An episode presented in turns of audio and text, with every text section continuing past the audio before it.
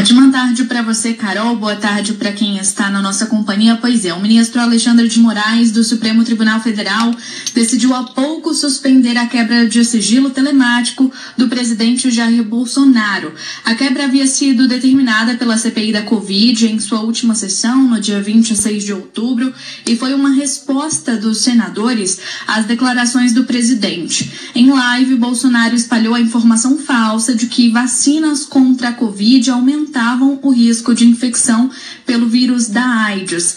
Na liminar, Moraes argumenta que a CPI extrapolou os limites constitucionais ao aprovar um requerimento de quebra de sigilo sem que tenha apresentado fundamentação que sustentasse a medida. O ministro do Supremo disse ainda que, com o término trabalhos da CPI, os dados das redes sociais do presidente sequer teriam utilidade para a investigação.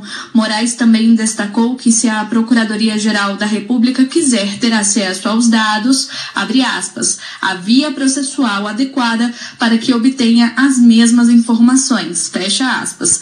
O relatório final da CPI da Covid foi entregue ao Procurador-Geral da República, Augusto Aras, no dia 27 de outubro. O parecer aprovado pelos senadores indi indiciou Bolsonaro por incitação ao crime, considerando que o presidente havia divulgado informações falsas sobre a pandemia. A decisão de Alexandre de Moraes é liminar e, portanto, ainda cabe recurso da CPI da Covid. Carol.